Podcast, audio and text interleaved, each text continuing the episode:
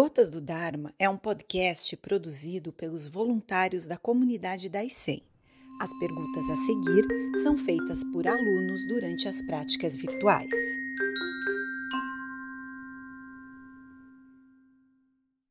Sensei, quando se diz no Zen sobre ter uma experiência mística, o que significa a palavra mística? Estamos usando palavras da nossa linguagem portuguesa, não é? Outras palavras possíveis seriam. É, místico vem de mistério, né? E, na realidade, não, não há um significado de misterioso na experiência mística, porque ela está disponível a todas as pessoas, é olhar, ver sua verdadeira natureza, ter um vislumbre do absoluto, é uma experiência que chamamos mística. Poderia ser chamado também de epifania, não é? Ou de experiência de iluminação, são palavras que estamos adaptando do português para usar, para significar alguma coisa que está mais bem expressa em palavras em sânscrito. Né? Nós chamamos Kensho, a experiência mística, e ela quer dizer Ken, significa ver, e Sho, verdadeira natureza. Então, Kensho é ver sua verdadeira natureza. A nossa verdadeira natureza não é a nossa identidade pessoal. Mestre, como manter a mente serena do zazen no meu local de trabalho? Sinto que lá eu sou uma pessoa agitada com assuntos e pensamentos superficiais. Você precisa fazer mais zazen, de modo que você possa levar a mente do zazen para suas atividades normais. Isso só ocorre porque no início da prática é assim mesmo. Você está fazendo zazen só quando está ali quieto, no silêncio e tudo mais, é que você consegue se centrar, é? consegue desligar-se da turbulência da vida. Mas, na realidade, à medida que você pratica, a prática vai invadindo suas outras atividades. E tente levar a mente do zazen para fora do zazen. Isso é importante. Sensei, como unir a prática de tomar a si mesmo como foco e a compaixão por outros seres? Como entender as ações de um bodhisattva em relação à verdade última da vacuidade? Só fazendo zazen. Este como, né? Como fazer? Como ter foco na compaixão, exercitando a compaixão? Como compreender a vacuidade? Fazendo zazen. Não há nenhuma saída e não, não há nenhuma resposta com palavras que vá realmente ajudar muito. Sem a prática do zazen, nada feito. Por isso eu insisto, primeiro fazemos zazen, depois fazemos palestras, né? Porque as palestras são algo para ajudar, mas não são a verdadeira prática. A verdadeira prática só surge com o sentar-se para que nós nos tornemos senhores das nossas próprias mentes. Enquanto isso não for obtido, andamos como cavalos selvagens desembestados pelo campo, para um lado e para o outro, sem motivo nem porquê. E passamos pela vida como zumbis arrastados pelos ventos e pelas circunstâncias, porque não estamos centrados em nós mesmos. Por isso precisamos nos sentar em zazen para obter essa centralidade e compreender a si mesmo todo o texto de Kodosawaki está todo o tempo falando tu mesmo, tu mesmo, tu mesmo. És tu, tu, tu a luz. Não é nada que vem de fora. É uma magra ajuda a palestra do mestre. Sem sentar-se, nada feito.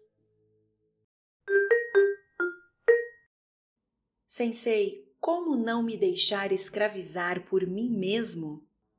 Pergunte-se, não é? Quem sou eu mesmo? Aí você vai descobrir que não tem como agarrar essa resposta.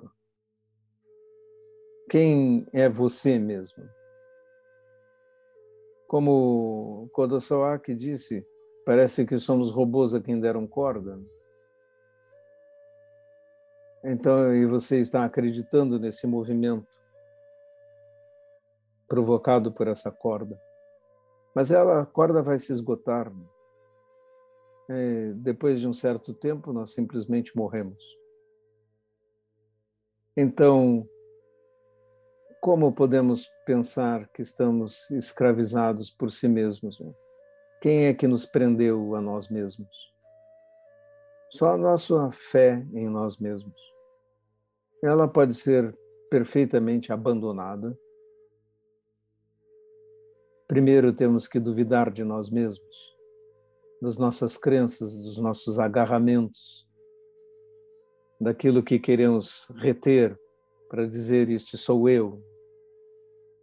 Na verdade, não há alguém a que possamos dizer este sou eu. Você não sabe quem você é. Quando nós perguntamos para uma pessoa quem ela é, ela sempre vem dizer seu nome, seus títulos, o que faz, como se graduou ela vem dizer agregados, mas nós dizemos isso são só rótulos. Eu quero ser saber quem é você, além disso, além do seu nome, atrás de tudo isso, quem é você? E descobre-se rapidamente que ninguém consegue responder. Porque esse como podemos ser escravizados por aquilo que nós nem sabemos o que é? Esse si mesmo. Nós somos algo muito maior, muito mais abrangente, não sujeito a nascimento e morte. E precisamos enxergar isso. Senão, não seremos mais do que aquele robô que tinha corda e cuja corda acaba. E pronto. Sensei, em outro momento, o senhor comentou modos diferentes de abordar os pensamentos na vida diária em relação ao zazen. Poderia falar mais sobre isso, por favor? Os pensamentos não são importantes, não é? E quando nós fazemos a Zen, o que nós fazemos? Nós sabemos que os pensamentos são como sonhos e fantasias que ficam pululando nossa mente. Quando você faz zazen, você descobre isso. Uma vez eu passei um ano inteiro praticando zazen todos os dias. Eu ainda era um leigo, né? o melhor que eu podia. De manhã e de noite, fazendo zazen. Depois de um ano, eu me perguntei: o que eu aprendi em um ano fazendo zazen assim, todos os dias, sem falhar nenhum, e a cada momento que sobrava tentando de novo?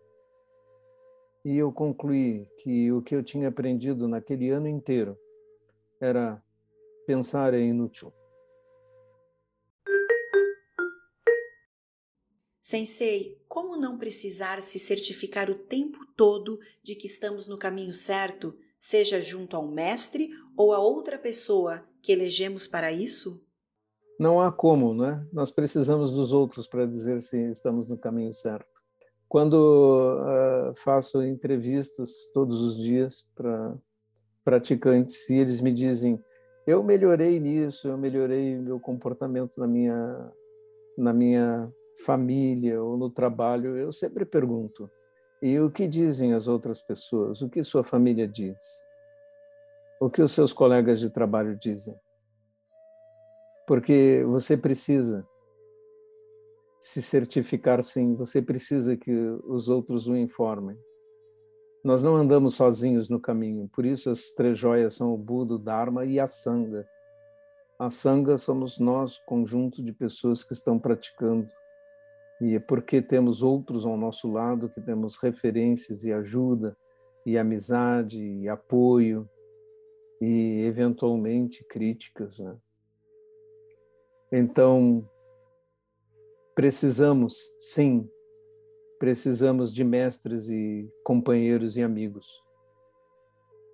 Buda mesmo disse que quando alguém perguntou qual era o papel dos amigos na prática, e Shariputra respondeu: Ah, isto é 50, metade do caminho, 50% do caminho são os amigos no Dharma. E Buda o corrigiu: Não, não é verdade, Shariputra. Os amigos e os companheiros no Dharma são todo o caminho.